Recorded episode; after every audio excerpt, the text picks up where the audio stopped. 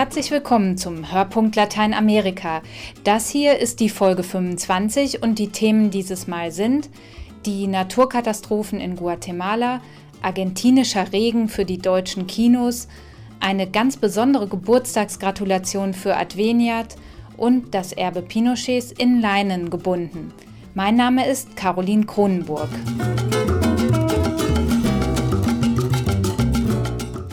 Fast genau ein Jahr ist es her, dass der Wirbelsturm Agatha Ende Mai 2010 über Zentralamerika hinwegfegte. Im Auge des Sturms sozusagen liegt Guatemala. Mittlerweile wird es fast jährlich von Hurricanes und Überschwemmungen heimgesucht, immer häufiger und in immer kürzeren Abständen. Meteorologen sind sich sicher, das ist vor allem eine Folge des Klimawandels. Somit gehört Guatemala zu den Ländern, die besonders darunter zu leiden haben. Dabei trägt das kleine Land gerade einmal 0,04 Prozent zum globalen Ausstoß an Klimagasen bei. Doch die guatemaltekische Regierung kann oder will nicht reagieren. Ina Rotscheid war dort. Trübe und gemächlich gurgelt der Rio Las Vacas vor sich hin. Kaum mehr als einen Meter breit schlängelt sich der Bach durch den kleinen Ort San Antonio de las Flores im Süden von Guatemala Stadt. Bis zum 29. Mai 2010 Damals fegte Wirbelsturm Agatha über Guatemala hinweg und der Fluss schwoll um ein zigfaches an, erinnert sich Rigoberta. Ah, que pasó casi dos días, dos o tres días dilató de estar ahí lloviendo. Zwei Tage regnete es ohne Pause. Erst wollten wir unser Haus nicht verlassen. Wir sind es ja gewohnt, dass der Fluss bei Regen breiter wird. Aber in der Nacht stieg das Wasser so schnell, wir konnten uns nur noch durch die Fenster retten. Das Einzige, was uns geblieben ist, war die nasse Kleidung am Leib. 48 Jahre alt ist Rigoberta, ihr ganzes Leben hat sie hier am Ufer verbracht, aber so etwas habe sie noch nicht erlebt, sagt sie. Gemeinsam mit der Nachbarin überquert sie eine provisorische Brücke, die wie eine Strickleiter über den Fluss gespannt ist, denn die richtige Brücke hat ebenfalls Agatha fortgerissen. Unter ihnen eine gut 30 Meter breite Geröllschneise, die der Fluss vergangenes Jahr in die Landschaft gefressen hat, übersät mit Müll, Plastiktüten, entwurzelten Bäumen und Trümmern. Hier, wo wir stehen, war unsere Küche. Jetzt ist alles weg. Das Haus, unsere Möbel, unsere Kleidung, einfach alles. Aber wir müssen Gott ja dankbar sein. Immerhin konnten wir unsere Kinder retten.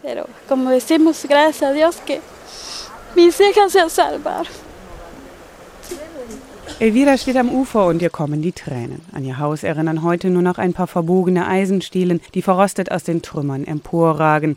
Es war das Haus ihrer Eltern, auch sie hat ihr ganzes Leben hier verbracht. Mehrere hundert Tote und über hunderttausend Menschen in Notunterkünften, das allein ist die Bilanz des Tropensturms Agatha 2010. Infolge des Klimawandels treffen solche Wetterextreme das Land immer häufiger und in immer kürzeren Abständen, sagt José Luis Colmenares von der Caritas in Guatemala. Vor etwa 15 Jahren hat das angefangen. Seitdem steigen die Temperaturen. Immer häufiger gibt es hier Überschwemmungen im Wechsel mit extremen Dürren. Und weil die Armut so groß ist, sind die relativen Effekte umso größer. Es sind immer die Ärmsten, die am schlimmsten getroffen werden.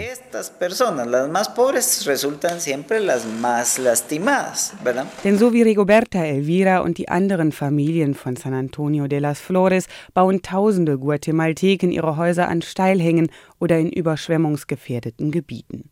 Einem starken Wirbelsturm halten die kleinen Hütten aus einfachem Stein und Wellblech meist nicht stand, doch für Alternativen fehlt schlichtweg das Geld, sagt Colmenares. Jetzt fangen die Menschen mit dem Wiederaufbau an, aber der einzige Ort, wo sie siedeln können, ist da unten am Fluss. Die Regierung hilft ihnen nicht, gibt ihnen kein vernünftiges Land. Eine präventive Politik gibt es hier nicht.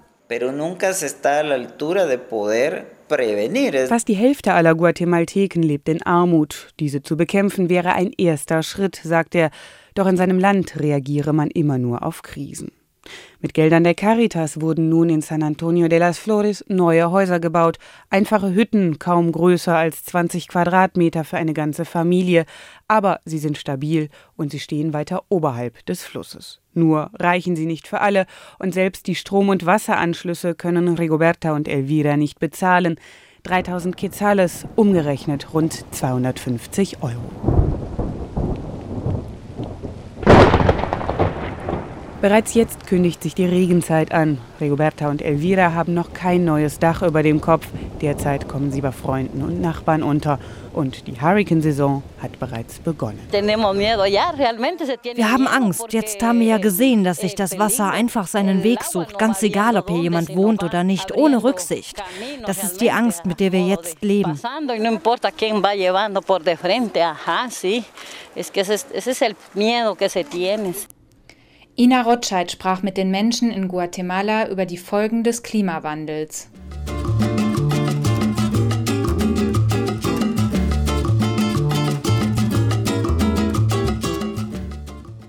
Bereits im Jahr 2008 kam der Spielfilm Lluvia in seinem Heimatland Argentinien in die Kinos. Bei uns war er bisher nur im Rahmen des Filmfestivals Mannheim-Heidelberg zu sehen, wo er allerdings gleich den großen Preis als bester Film erhalten hat. Jetzt wird Lluvia endlich einem breiten Publikum vorgestellt. Mein Kollege Thomas Völkner hat ihn für uns angeschaut. Buenos Aires mitten im Winter. Es regnet in Strömen. Eine Frau steht mit ihrem alten, ledierten Kleinwagen im Stau. Das Auto ist vollgestopft mit privaten Dingen, Pflanzen, Hausrat, Klamotten. Plötzlich steigt ein Mann zu ihr ins Auto. Er ist gehetzt und verwirrt, möchte nur kurz ausruhen.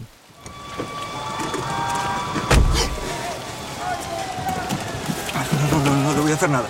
Cierra la puerta. Cierra la puerta. Por favor. Diese Zufallsbegegnung zweier Menschen um die 40 ist Ausgangssituation des sehenswerten argentinischen Spielfilms Lluvia, der bei uns unter dem Titel Im Regen des Südens zu sehen ist.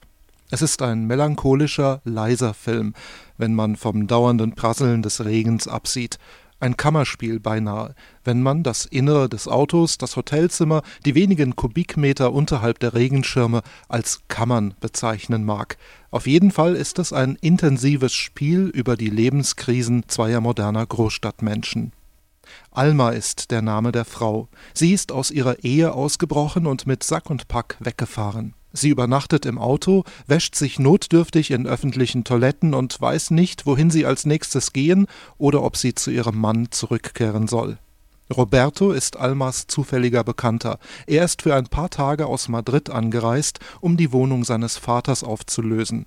Er besucht zum ersten Mal seit 30 Jahren sein Geburtsland Argentinien und muss sich mit einigen schmerzhaften Aspekten seiner Biografie auseinandersetzen.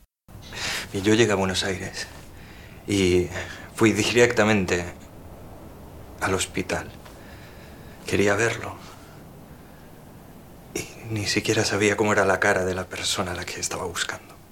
Regisseurin und Drehbuchautorin Paula Hernandez zeigt, wie ihre Hauptfiguren Alma und Roberto gegenseitiges Vertrauen aufbauen und Nähe zulassen. Ohne dass es großartiger Taten bedarf, hilft die Anwesenheit des anderen dabei, die eigene Lebenslage zu überdenken, Prioritäten zu formulieren und vielleicht Entscheidungen herbeizuführen.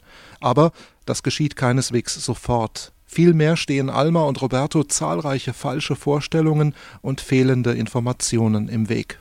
Ahí no vive nadie, ya te he dicho que era de un pariente. Ay, cuánto secreto. Pues como todos. ¿Como todos qué? Tú también me montas en tu coche, te pones a llorar y no me dices una palabra. ¿Y cuál es el secreto ahí?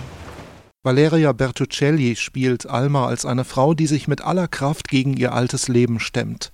Einmal schlüpft sie in ihre schöne, behagliche Wohnung, widersteht aber dem Impuls, sich dort wieder einzurichten. Man erkennt, wie groß ihre Lebenskrise ist, wenn sie nicht dorthin zurück möchte, sondern lieber in der Kälte und im Regen bleibt.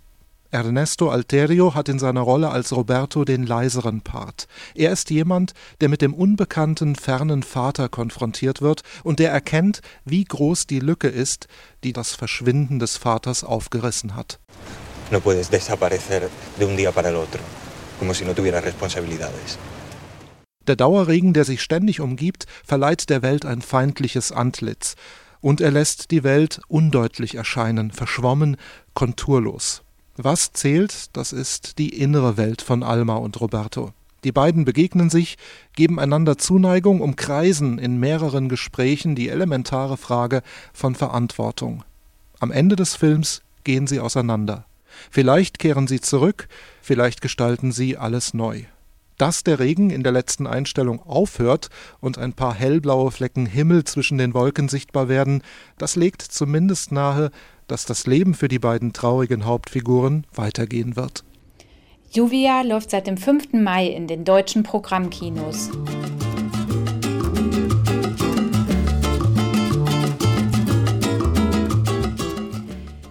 Das Lateinamerika-Hilfswerk Adveniat feiert in diesem Jahr Jubiläum. Vor genau 50 Jahren wurde es von der Deutschen Bischofskonferenz gegründet. Seitdem sind über 2 Milliarden Euro in tausende Projekte auf dem ganzen Kontinent investiert worden. Dafür wurde das Hilfswerk mit Sitz in Essen jetzt von der brasilianischen Bischofskonferenz geehrt. In einem Festakt bei der Vollversammlung der brasilianischen Bischöfe im Wallfahrtsort Aparecida danken die Vertreter der Ortskirche Adveniat für die jahrzehntelange Solidarität aus Deutschland. Ina Rotscheid berichtet. Brasilien ist nicht nur das größte Land Lateinamerikas, dort leben mit rund 130 Millionen Katholiken auch die meisten weltweit. Darum war das Verhältnis zwischen Adveniat und Brasilien auch immer schon ein besonders enges. Seit 50 Jahren unterstützt das Lateinamerika-Hilfswerk dort nun schon die Kirche und dafür hat sich die brasilianische Bischofskonferenz jetzt mit einer Ehrung bedankt. Denn die Bedeutung dieser Hilfe könne gar nicht hoch genug eingeschätzt werden, sagt Kardinal Odilo Scherer, Erzbischof von Sao Paulo. Ja, für uns in Lateinamerika gibt es keine Organisation, die genauso viel hilft oder geholfen hat bis jetzt wie Adveniat. Mit äh, Priesterausbildung, Kleinausbildung, auch mit Kirchenbau, Laienzentren und so weiter. Und jetzt äh, in den letzten Jahren immer mehr auch in Sozialhilfe. Also Adveniat hat große Bedeutung für unsere Kirche in Brasilien. Worte, die Bernd Klaschka, den Geschäftsführer des Hilfswerkes, freuen. Er war extra angereist, um die Ehrung der Brasilianer in dem Wallfahrtsort Aparecida persönlich entgegenzunehmen. Ich bin sehr beeindruckt und sehr bewegt, dass die größte Bischofskonferenz der Welt, Adveniat, diese Ehrung hat zuteil werden lassen. Und ich habe den Eindruck, dass sie die zentrale Botschaft Adveniats, dein Reich komme, Gottes Reich komme, verinnerlicht hat und auch in den verschiedenen Gruppierungen kirchlichen Handelns das versuchen zu realisieren. Rund 80.000 Projekte hat Adveniat in den letzten 50 Jahren in Brasilien gefördert. Vom Kirchbau über die Priester- und Laienausbildung bis hin zu sozialen Projekten. Dabei übernimmt das Hilfswerk immer nur einen Teil der Projektfinanzierung, auch um die Eigeninitiative vor Ort zu fördern. Wenn Brasilien-Referent Norbert Bolte heute in dem Land unterwegs ist und die lebendigen Gemeinden besucht, ist das für ihn auch ein Zeichen, dass diese Strategie aufgeht, die Ehrung der Bischofskonferenz macht ihn daher besonders stolz. Das ist ein ganz besonderes Gefühl der Verbundenheit mit der Kirche, vor allen Dingen auch mit den Menschen hier. Und äh, für uns auch der Appell, dieses Dankeschön weiterzugeben an die Spender in Deutschland und zu sagen, hier in Brasilien ist zu spüren, die Hilfe, die Adveniat mal gegeben hat, sie multipliziert sich, wird weitergegeben. Ist insofern also ein sehr schönes, ein äh, bereicherndes Gefühl im Moment. Brasilien ist heute die achtgrößte Volkswirtschaft der Welt, ein reiches Land mit enormen Rohstoff- und Energievorkommen doch ein Großteil der Brasilianer hat an dieser Entwicklung keinen Anteil.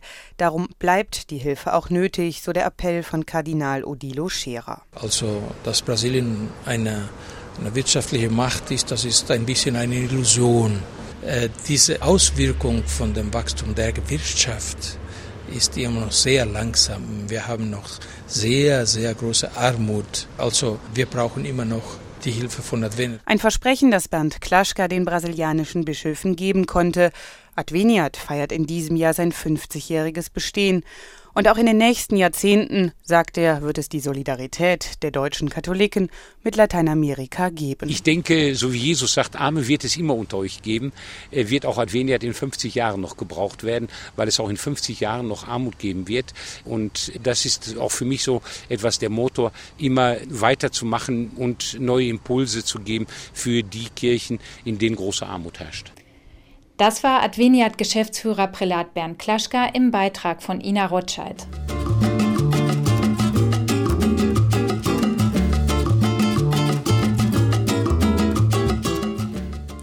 Das Regime des Generals Pinochet in Chile gilt noch heute als Sinnbild für die grausamen Militärdiktaturen in Lateinamerika.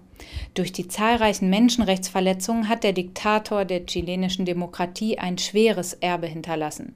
Stefan Ruderer analysiert in seinem Buch Das Erbe Pinochets den Umgang mit der Vergangenheit im demokratischen Chile. Meinem Kollegen Michael Huhn hat es so gut gefallen, dass er es heute für Sie zum Buchtipp macht. Das Buch, das ich vorstelle, heißt Das Erbe Pinochets mit dem Untertitel Vergangenheitspolitik und Demokratisierung in Chile 1990 bis 2006 und es ist von einem jungen Historiker verfasst, Stefan Ruderer. Was er macht, ist zu schildern, was in den letzten beiden Jahrzehnten in Chile äh, passiert ist. Und zwar nicht so sehr in der aktuellen Politik, sondern im Blick auf die beiden Jahrzehnte davor. Denn Chile ist durch eine bittere, harte Diktatur gegangen, ausgelöst durch den äh, Militärputsch von General Pinochet. Und äh, infolgedessen wurden 3000 Chilenen ermordet äh, durch das Militär und seine Schergen, viele ins Exil getrieben. Das Militär hat sich damals eine Amnestie gegönnt und äh, als Pinochet schließlich abtrat, war die Frage, was würde die chilenische Gesellschaft, der chilenische Staat mit der Last der Vergangenheit machen? Es einfach dabei belassen, äh, wie es gewesen ist, oder sich zu bemühen, in einem ersten Schritt überhaupt zu erhellen, was an Verbrechen geschehen ist, wer verantwortlich ist, wie die Opfer zu entschädigen sind und wie der Prozess einer Reinigung durch Erinnerung auch dazu führen kann, dass Chile den schweren Weg von der Diktatur in die Demokratie schafft. Und das ist geschehen, das hat Chile geschafft. Und wie Chile das geschafft hat, wird in diesem Buch, wie ich finde, vorzüglich dargestellt. Und die These, die gut begründet ist in dem Buch und gut dargelegt an vielen Dokumenten, ist die, dass es äh, keine wirkliche Demokratie für Chile geben kann, wenn sich das Land nicht auch seinen Vergangenheiten stellt. Und das ist ein Thema, äh, das wir hier in Deutschland kennen, äh, durch den zweimaligen Versuch der Aufarbeitung deutscher Vergangenheit, einmal nach 1945 sehr spät angelaufen, das zweite Mal 1990 mit Energie betrieben. Und insofern passt es auch, dass dieses Buch äh, von der Stiftung zur Aufarbeitung der SED-Diktatur äh, mit einem Zuschuss zum Druck befördert worden ist. Denn es ist nichts, was sich nur äh, mit Chile befasst, sondern wie gesagt auch den Bogen schlägt nach Deutschland hin. Und es ist auch von Interesse für diejenigen Länder Lateinamerikas, denen die Arbeit äh, des Sichstellens der eigenen Geschichte noch bevorsteht. Soweit der Buchtipp von Michael Huhn. Das Erbe Pinochets können Sie sich natürlich auch in der Bibliothek von Adveniat ausleihen. Das war der Hörpunkt Lateinamerika für dieses Mal. Weiterführende Informationen und Hintergrundberichte gibt's unter blick.lateinamerika.de. Vielen Dank an Michael Huhn, Roman Krupp, Thomas Milz, Ina Rotscheid und Thomas Völkner für ihre Mitarbeit an dieser Folge. Mein Name ist Caroline Kronenburg. Tschüss!